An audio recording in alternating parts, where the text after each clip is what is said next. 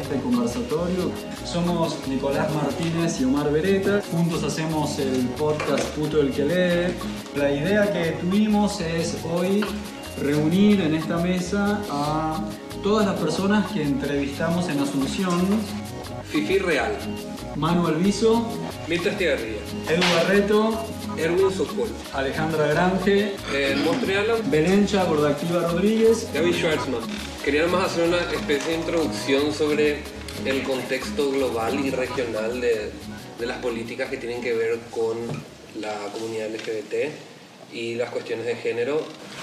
Después de la crisis del 2008 y a partir de las medidas de globalización en las cuales las, los diferen- las diferentes empresas pudieron acceder a la metodología de fábricas en lugares distantes a sus ejes de producción, muchas de las fábricas se mudaron a países o a regiones que tienen como que medidas laborales completamente mínimas o escasas, donde los, los derechos de los trabajadores no son respetados.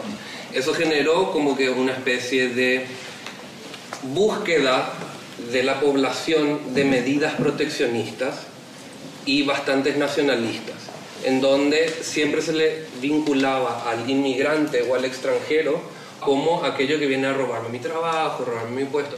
Eso dio mucha luz y lumbre y fogoneó las medidas nacionalistas y los partidos nacionalistas y internacionalistas que aprovecharon este contexto para empezar a ofrecer toda su retórica de odio y de, y de desigualdad y llamando a la, a la superioridad de, de la raza, de la nación, de la cultura, de una cultura sobre otra. Esto cómo se expresa también a un nivel regional. Por ejemplo, este año Estados Unidos está tratando de intervenir en la definición de derechos humanos de la ONU para alterar lo que significan los derechos humanos a través de la Secretaría del Estado de Estados Unidos que encabeza un predicador evangélico fundamentalista ultraderechista.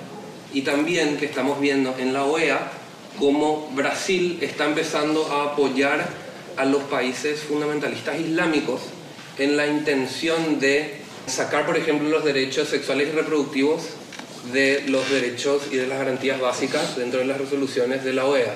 Bueno, el asesinato de Mariel Franco, cuya investigación encontró vínculos entre los asesinos de Mariel Franco y el hijo mismo de Bolsonaro y las amenazas de muerte por lo cual el diputado Jim Willis tuvo que huir de Brasil, que era un diputado gay de izquierda. En Paraguay, acá María Eugenia Bajac, una diputada liberal, propuso un proyecto de ley para declarar el Senado pro vida y pro familia. Se votó a favor de esa ley, hoy tenemos un Senado orgullosamente pro vida y pro familia. Y también todo este tema que nosotros ya sabemos sobre los, los textos que salieron de circulación, que, el Ministerio de Educación salió de circulación, todos los textos que hablaban sobre género, que bueno, dejaron completamente al desnudo la forma en la que ni siquiera los propios docentes están preparados para encarar casos de violencia o casos para de- poder determinar como que ciertos hechos.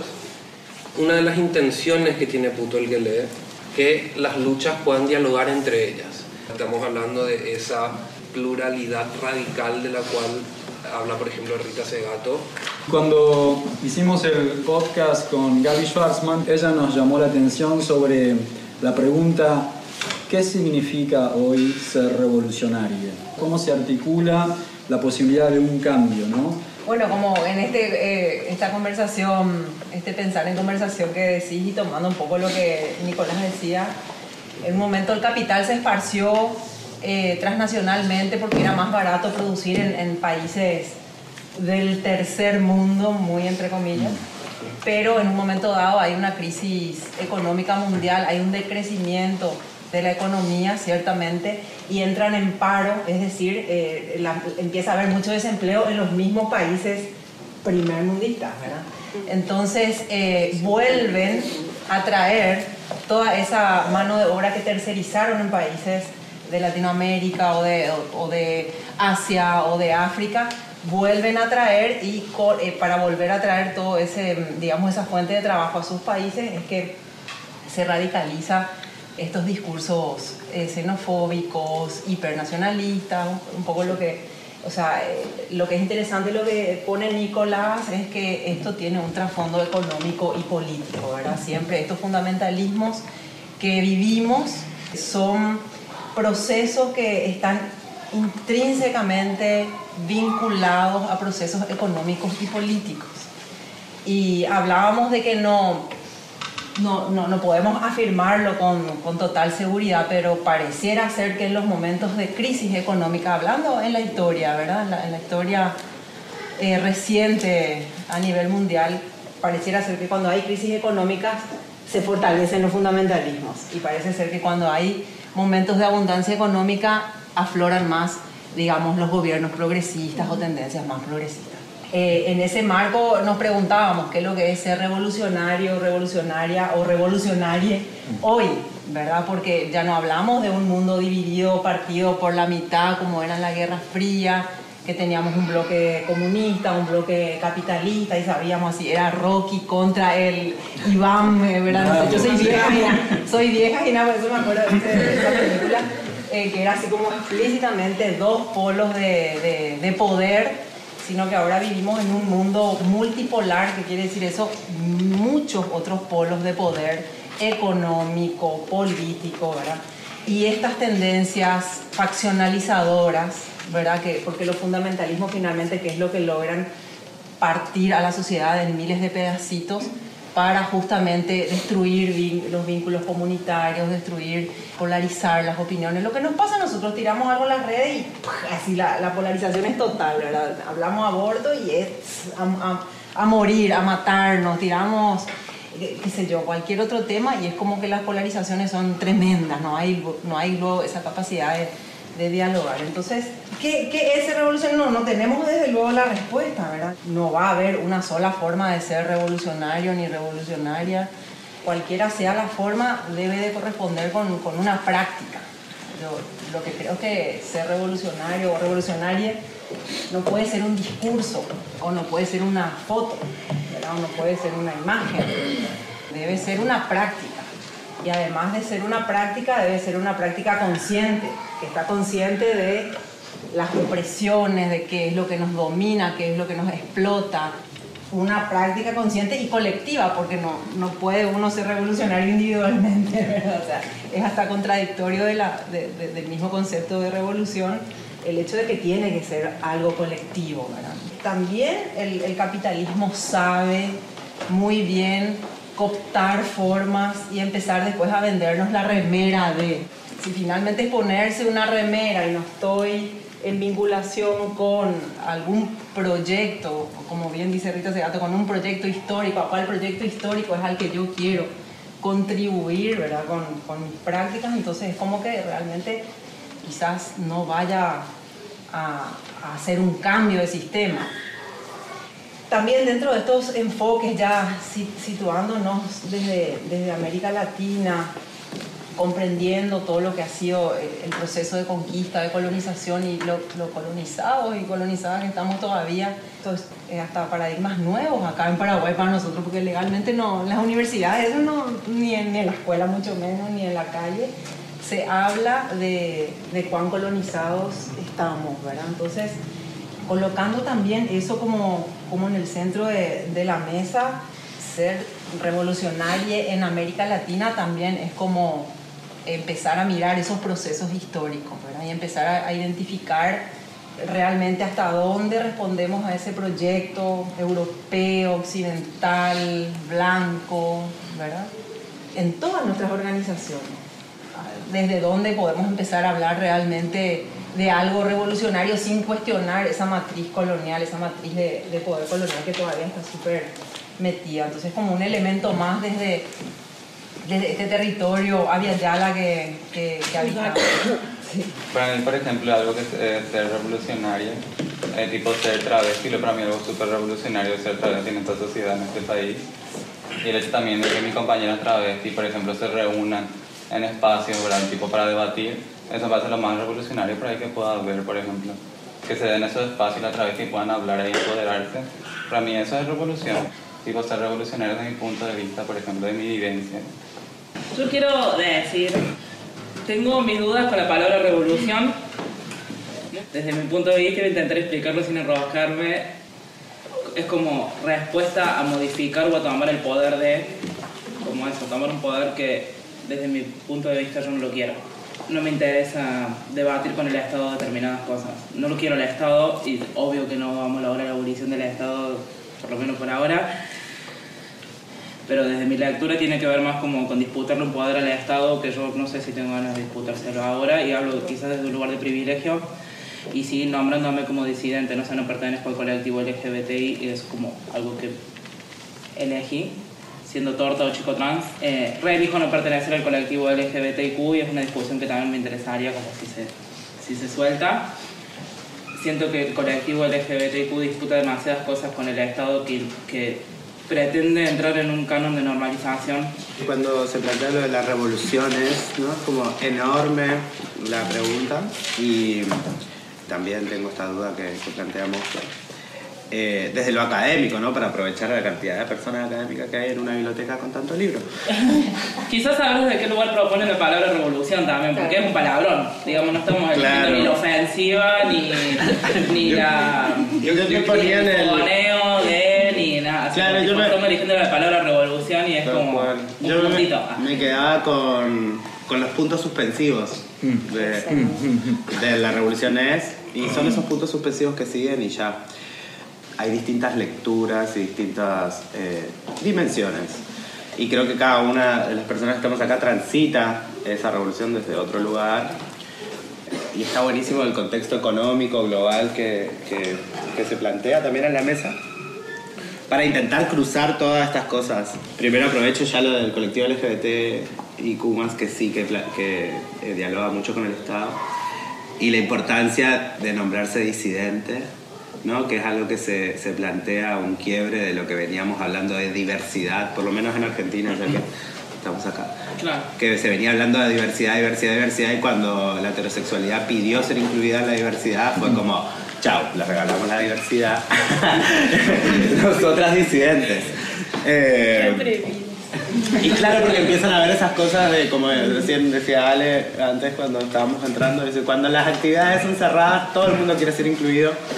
Y cuando son abiertas nadie viene. Y que pasa por ese lugar, ¿no? Como esa necesidad de este tiempo de ser incluido y, todos buscamos esa pertenencia y creo que el movimiento LGBTQ más eh, y las disidencias sexuales, bueno, sobre todo el movimiento LGBTQ fue luchando para lograr inclusión y derechos y sigue, ¿no? Y eso despierta alrededor también una, una suerte de inspiración, ¿no? Y, hay- y que nos pasa a nosotras también que de repente el aliado de Paqui está como inspirado por la revolución. Eh, no, pero y, y el problema ahí es cuando exige que sea y ser incluido en eso. Y ahí está bueno, como decir, está bueno tomar las inspiraciones, pero vayan a militar sus espacios. El, el movimiento tiene que seguir luchando para generar accesos a personas que jamás se van a ni siquiera van a tener acceso a la palabra disidencia, ¿no? Como no van a llegar nunca a eso. Entonces estamos hablando de una persona que está como totalmente alejada del centro y necesita tener acceso a la salud, al- a la vivienda, a su identidad. También es necesario que, exi- que exista esa disidencia para que para poder denunciar cuando se homogenice o se, se logre... No, que no se logre, sino que siempre estamos al borde de eh, normalizarnos. ¿no?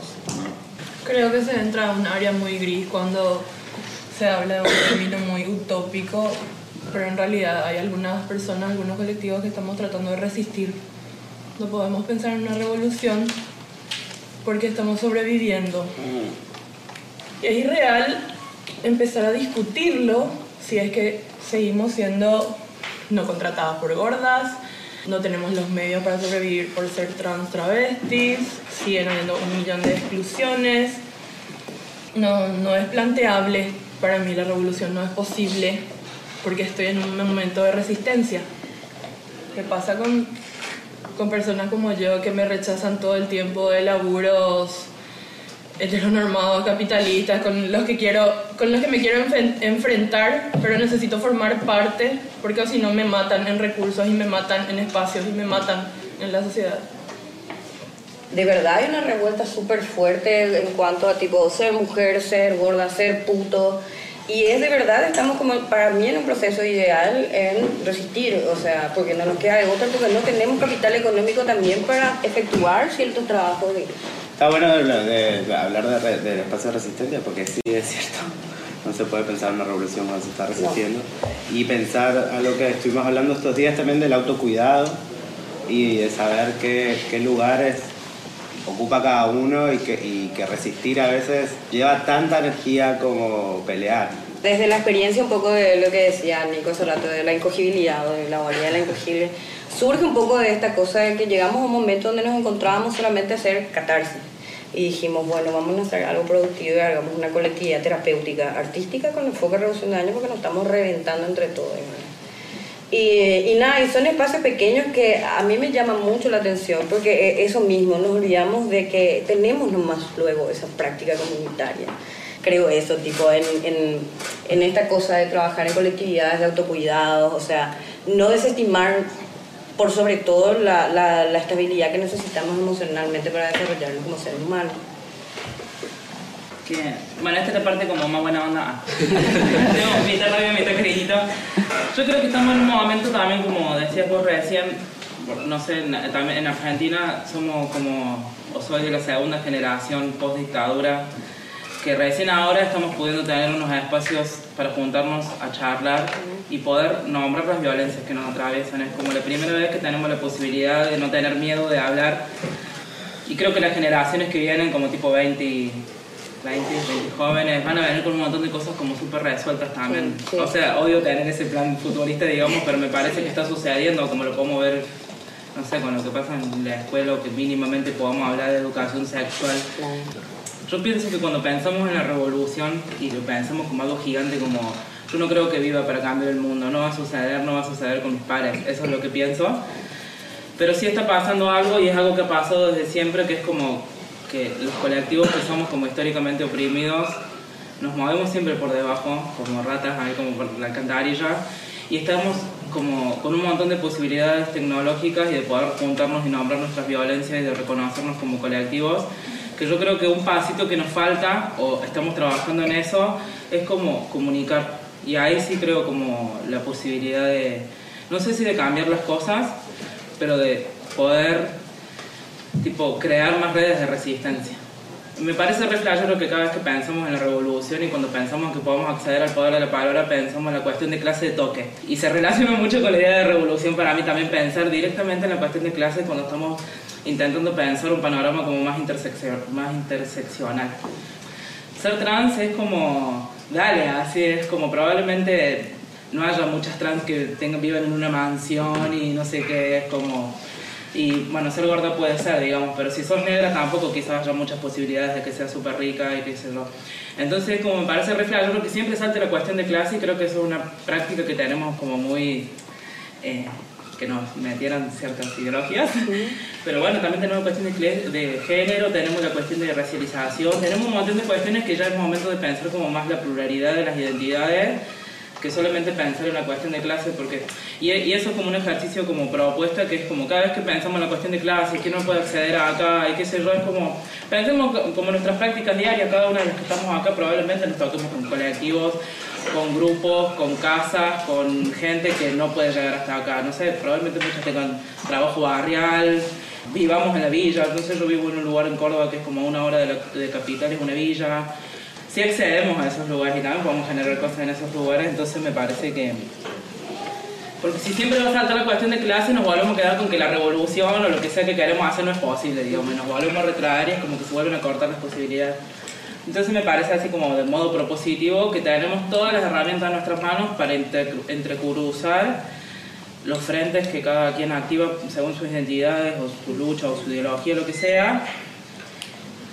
Y siento que hay una cuestión de la militancia, eh, del activismo, de lo que sea, que es problemático cuando se interpone el ego, que es algo que obviamente lo tenemos ahí muy a flote. Y cuando eso sucede se vuelve a boicotear los espacios y los cruces entre los colectivos o los, las cositas que activamos. Estábamos como dialogando todavía acá con con este tema de que es revolución, ¿verdad? Y también de los imaginarios con los que venimos a plantearnos esto.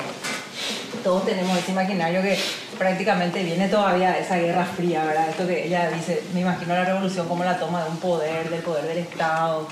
Y las revoluciones en realidad, si vamos a hablar así a, grandes rasgos, son cambios de sistema que pueden ser de la derecha también, ¿verdad? O sea, hay revolución y revolución, o sea, la- las revoluciones suceden a pesar de que nosotros, nosotros quieramos o no que sean. Eh, las revoluciones son procesos históricos, son movimientos históricos que se han dado a lo largo de la humanidad que, que van impulse- o sea, se van impulsando sistemas sociales que eso luego son dinámicos, tienen contradicciones, las, las contradicciones entran en crisis, en quiebre y dan a luz nuevos sistemas sociales y así vamos, ¿verdad? Así estamos en, en los miles de años que venimos. El patriarcado fue una revolución. O sea, el patriarcado fue una revolución que mató a toda otra a otras culturas que no eran patriarcales, donde no había heterosexualidad obligatoria, esta heteronorma, donde no existía la propiedad privada, donde las economías eran redistributivas, hasta donde lo que se pudo estudiar. Eh, y eran sociedades matrifocales, donde habían deidades femeninas, de, que, eran, que eran deidades protectoras, no deidades de castigo que te mandan al infierno, que te juzgan, Totalmente. eran deidades de, de protección de la vida. O sea, no había lo de la concepción del bien y el mal, sino era... Era, dual, no había binarismo, Claro, el no había binarismo es patriarcal también.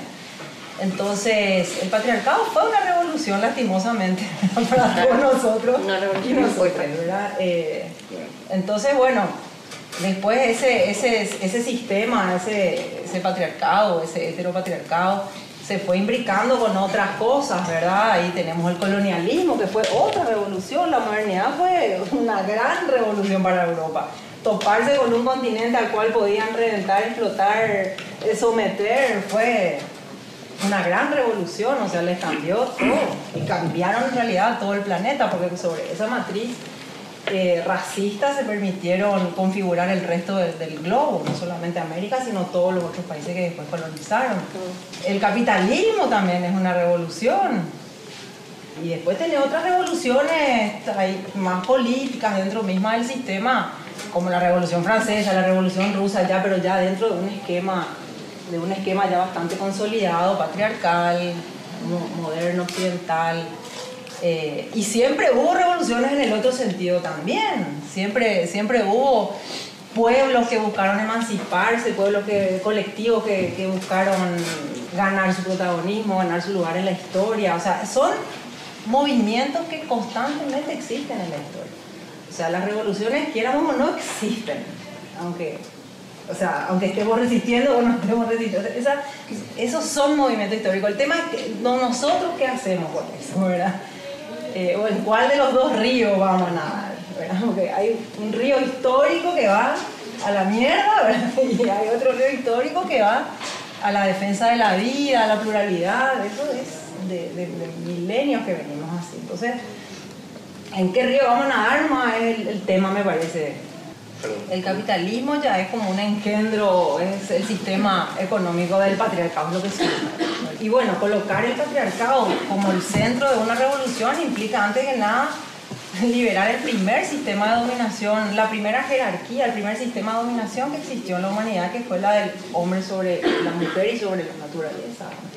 Se apunta a destruir, digamos por decirlo de alguna manera, o a abolir toda relación jerárquica en- entre los géneros. Y, y quedan libres los géneros, hacer lo que quieren ser y no hay una dominación del género sobre el otro. Abolir esa, esa jerarquía implica abolir la propiedad privada, sí o sí, porque esa jerarquía se monta sobre tener como propiedad privada al, al otro género, es abolir el Estado, porque el Estado es nuevamente una creación del patriarcado y del capitalismo. Existió también ya en nuestra historia otras formas organizativas. A veces parece que, que- que no podemos lo ver más allá, que siempre fue así y que eternamente va a ser así. No, en nuestros pueblos indígenas, la- la- Hay millones de naciones. Inclusive hasta ahora, tipo, los pensamientos que nosotros podamos tener, creo que a veces inclusive los que estamos acá estamos más colonizados que el resto de las personas y no, no estamos como dialogando en ese aspecto. ¿verdad? ¿Cómo podemos accionar desde el quehacer diario? Es decir, por ejemplo, desde la literatura, la literatura en la memoria histórica, en el, recordar, en el crear ese tipo de tejidos. Eh, esto de la memoria histórica hace lo que decía Mirta, lo que decía Gaby, es reconocer esto de que, histórica, de que somos sujetos históricos por un lado y que pasan por procesos que ya se repitieron en varias ocasiones y que se vuelven a reproducir esto de en un momento de generar familias alternativas de la comunidad LGTBI fue fundamental para poder sobrevivir y generar esa resistencia. Pero muchas veces también dentro de esa misma lógica se volvía a crear la identidad de la mamá y las hijas. Entonces también como eso íbamos deconstruyendo dentro de esos mismos espacios, siendo tenemos por ejemplo el ejemplo de las negras, los negros, que es, es hermano, brother, no hay esas categorías del padre, la madre, sino son hermanas y siempre se va de esa relación horizontal. Pero llega luego otro proceso también donde está eh, la hiperdefinición de las identidades va generando nuevas, nuevos márgenes y nuevas disputas por formar parte del centro y o otras luchas donde estamos otras personas por agrandar esas esos márgenes y poder generar esas otras contingencias en ese contexto. Eh, llegamos a un momento donde más que los que nos une dentro de lo que es la disidencia sexual, no tiene que ver con las prácticas sexuales, sino tienen que ver con otros tipos de construcciones que vamos realizando y otras cosas que va afectando al, al movimiento LGTBI y desde Paraguay, o sea, yo no sé qué diálogo existe desde el movimiento con el Estado, ¿verdad? más allá de lo que es el VIH y lo que es una crítica súper grande que eh, le llamamos a nivel latinoamericano la VIHización de la, del movimiento LGTBI, ¿verdad?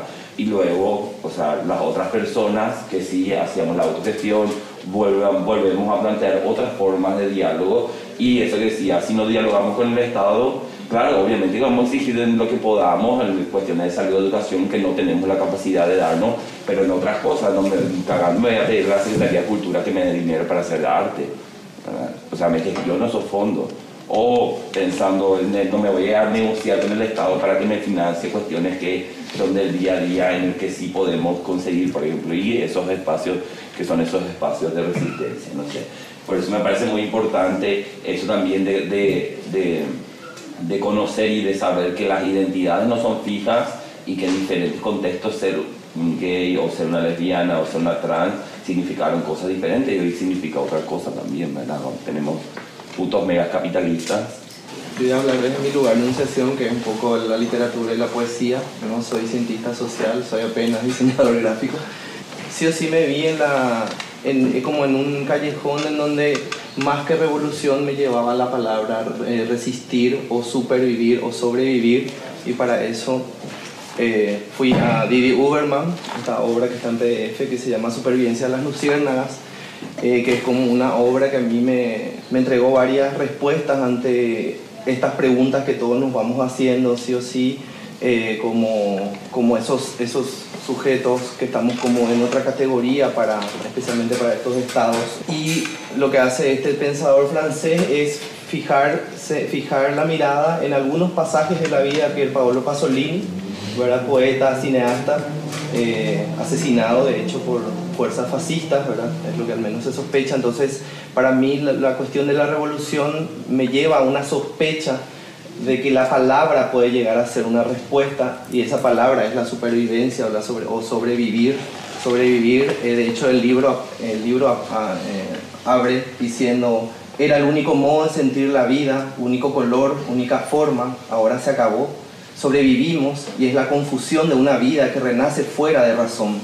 Te lo suplico, te lo suplico, no quieras morirte.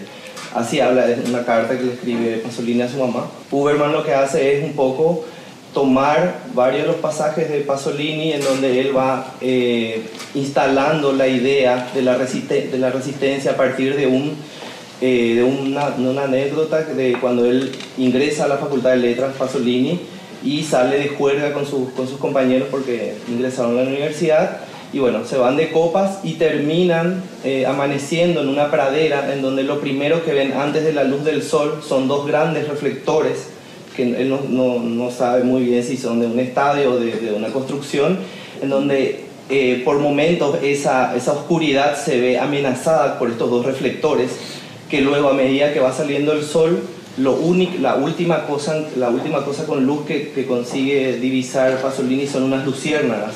Entonces, esa es la señal en donde él se siente seguro y se desnuda frente a sus compañeros y danza.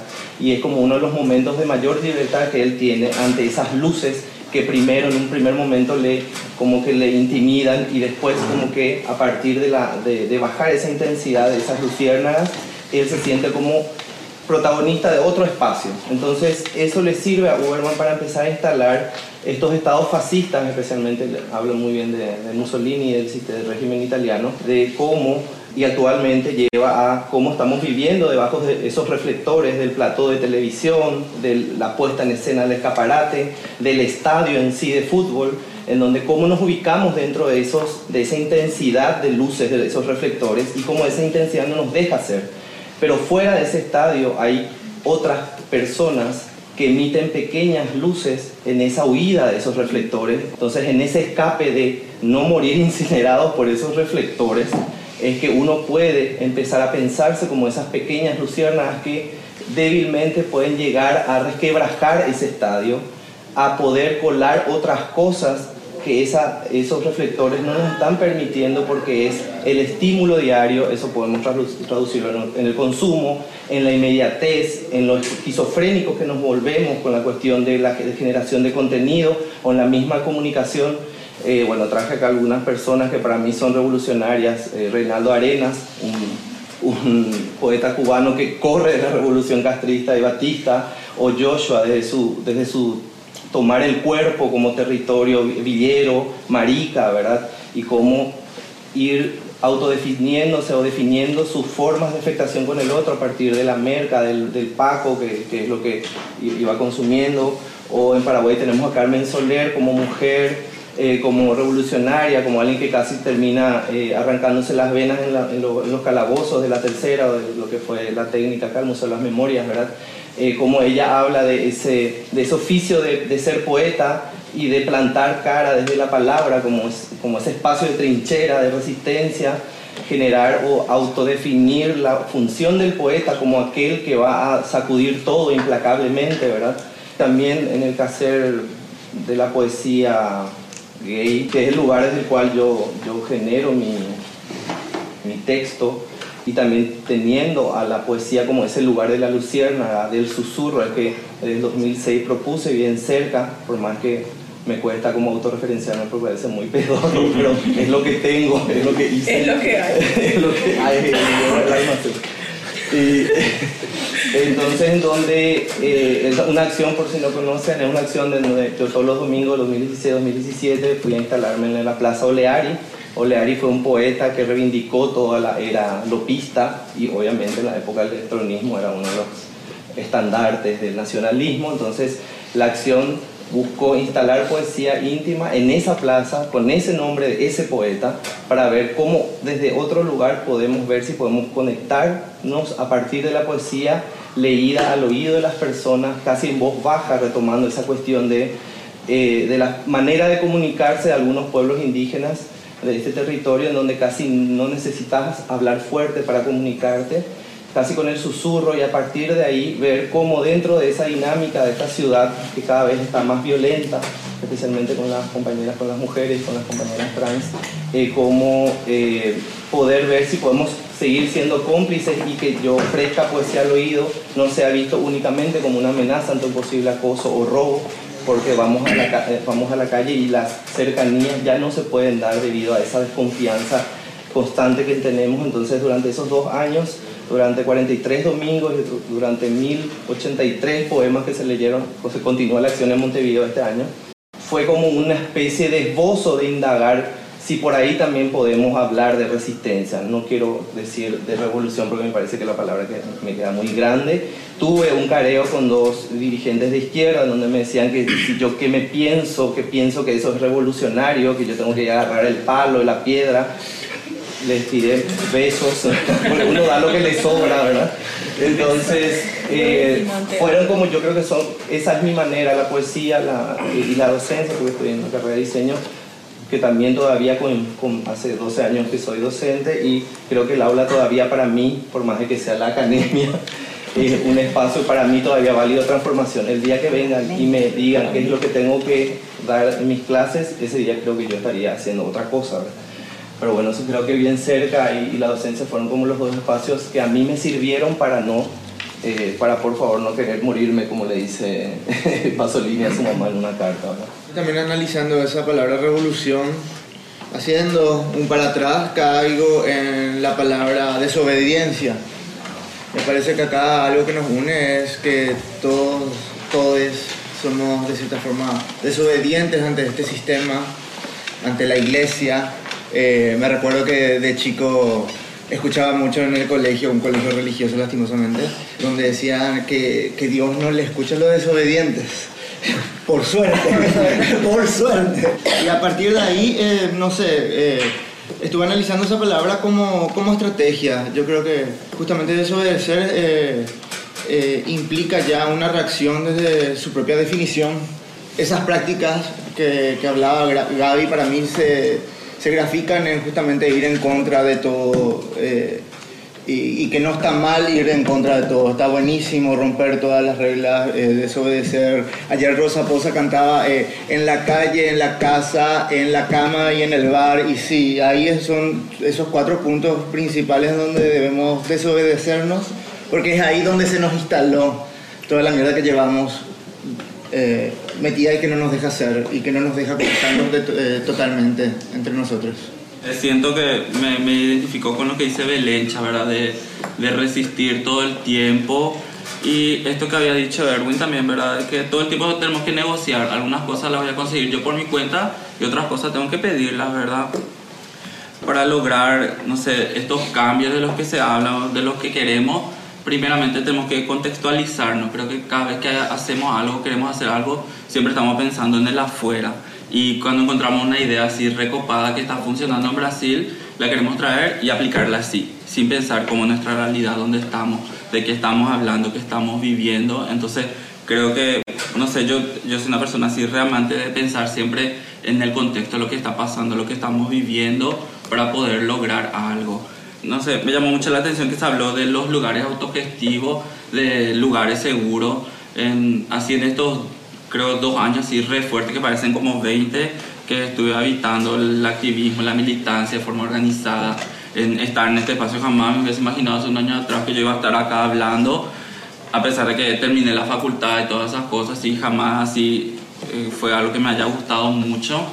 No sé, no, no creo que existan lugares seguros, no, en estos lugares de los que se habla así de resistencia, voy a insistir otra vez, están descontextualizados porque ahí no se habla, no se piensa en, en, las demás personas se ponen así, tipo, se, bandera de montones de cosas y vos te vas y, no sé, nadie piensa, por ejemplo, yo voy a hablar desde mi vivencia, obvio, yo soy travesti, yo no puedo hablar de otras cosas, soy travesti pobre, de esas cosas puedo hablar. Y fui prostituta también, ¿verdad? Esas cosas, eso es lo que me queda, que puedo hablarles bien.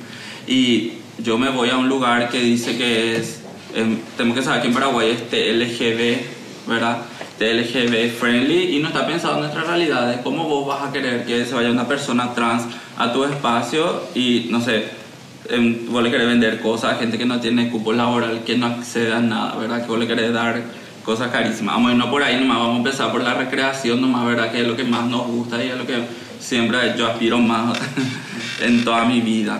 Y no sé, ir replanteándonos cosas, ¿verdad? Y siempre esta cuestión de interpelarnos y decirnos así, tipo, pensar en nuestros privilegios que tenemos, ¿verdad? Porque todas las personas tenemos privilegios, por eso es muy fácil a veces decir, ah, se dialoga mucho con el, con el Estado, quieren dialogar con el Estado. Obvio, o sea, yo no tengo identidad prácticamente, yo no tengo acceso a nada. Y sé que es una realidad acá en Paraguay, sé que le toca a montones de personas, no voy a luego decir que no, ¿verdad? Pero bueno, yo tengo que pedir eso y si a mi población, ¿verdad? La población trans travesti nos toca, obvio que vamos a estar pidiendo, ¿verdad? Algo básico, como que, no sé, yo quiero mi nombre, ¿verdad? Para agilizar unas cosas básicas, no hay que no me violenten cuando me voy a pedir turno en un hospital, más así. Replanteando todas las cosas y entender que en este que este sistema así en el que estamos, todo esto que habitamos es súper jerárquico, ¿verdad? Y nos van ahí ubicando y lastimosamente, y esto es contexto, no, no es victimización, eh, dentro de esta jerarquía, por ejemplo, las travestis no estamos porque nosotras somos deshumanizadas desde el primer momento que yo digo yo soy travesti, que yo me presento en esta facha en cualquier parte, yo no soy considerada una persona y después de ahí me van pasando montón de otras cosas. Yo no estoy ni debajo ni nada, yo estoy fuera, puedo estar arriba, pero estoy fuera de esta estructura, ¿verdad? La gente no piensa y estos espacios son re lindos, así, da demasiado gusto hablar pero creo que a veces tenemos que salir, tenemos que hacer esta apertura así a la gente que en realidad lo vive todo el tiempo, porque a veces somos personas que trabajamos con esa población. ¿Y dónde está esa población, verdad? ¿Dónde está la gente en realidad que, que vive todos los días? Porque después de acá muchísima gente se va a su casa tranquilamente a acostarse y tiene seguro de que tiene su birra, que tiene su cama, que mañana tiene que comerse, tiene desayuno y hay un montón de otras personas que no.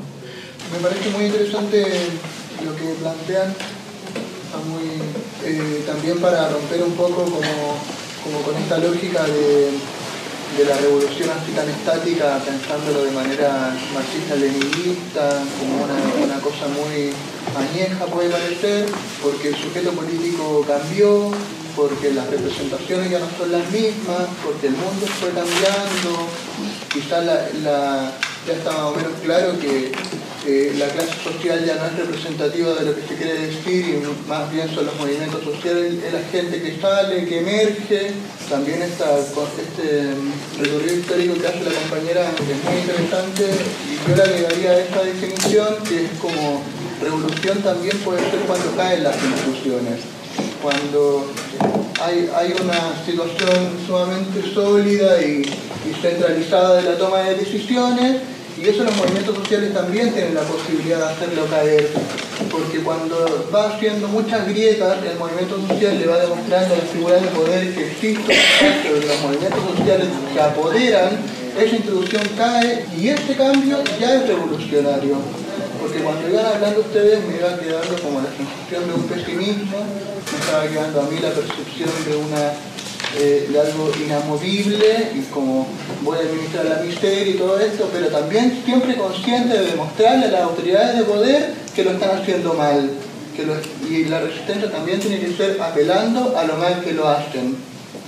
Yo por lo menos lo que hago es estudio temas relacionados con el, con el HIV y ahí se firman tratados, se firman eh, un montón de de documento y hay presupuestos para todos lados, pero vemos que las cifras no paran de, aumentar. Es parte de lo mal que lo hace, lo que lo hacen, lo mal que lo hacen todas las personas que ocupan los espacios de poder. Y los movimientos sociales, los cuales representan ustedes, que tienen la oportunidad. Además, no por lo menos en este momento no se ha hablado nada de otro de otra gente muy activa que son el movimiento ecologista. Nosotros estamos muy en la diversidad, pero el movimiento ecologista viene con, con, un, eh, con un desarrollo bastante interesante. Así que bueno, no, no todo está perdido y vamos con ese pesimismo activo que puede llevarnos a algo. Pesimismo esperanzado. De hablar del deseo, ¿no? De la revolución del deseo también en la sí, Y desde otro lugar menos académico, como empezar a nombrar cosas, y esto lo digo desde mi privilegio de...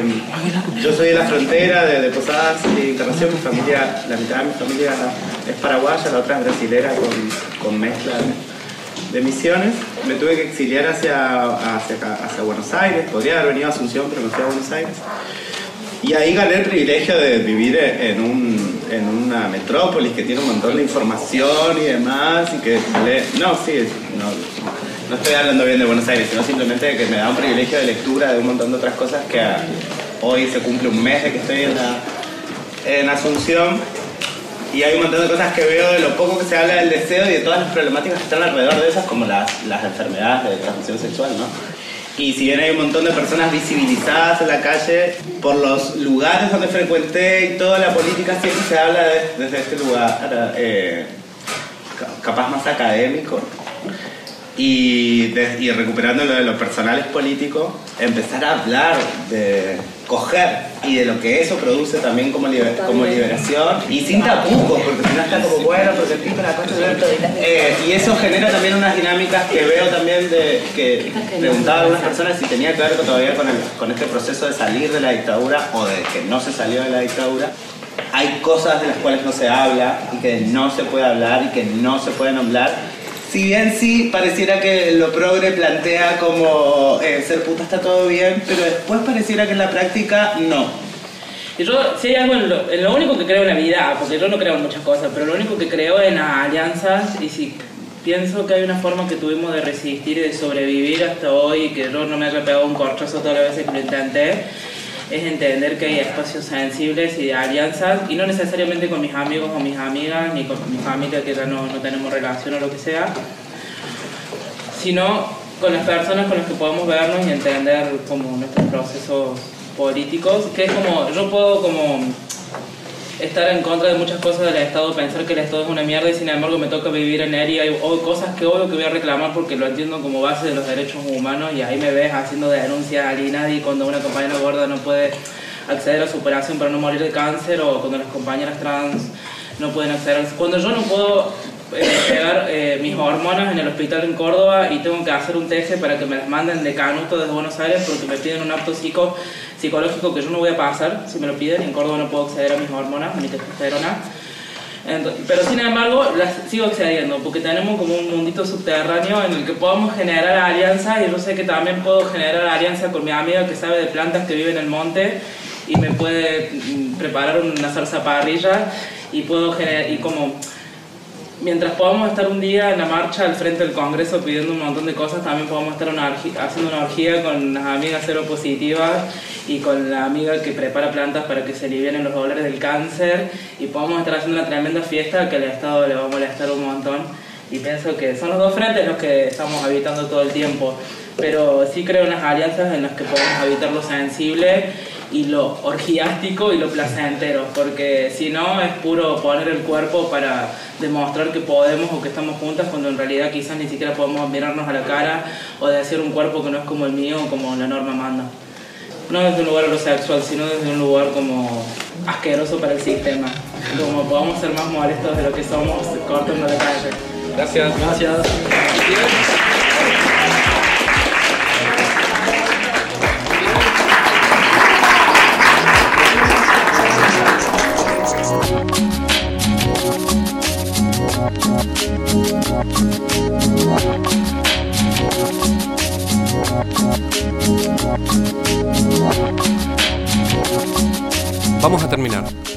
Somos Nico Martínez y Omar Beretta.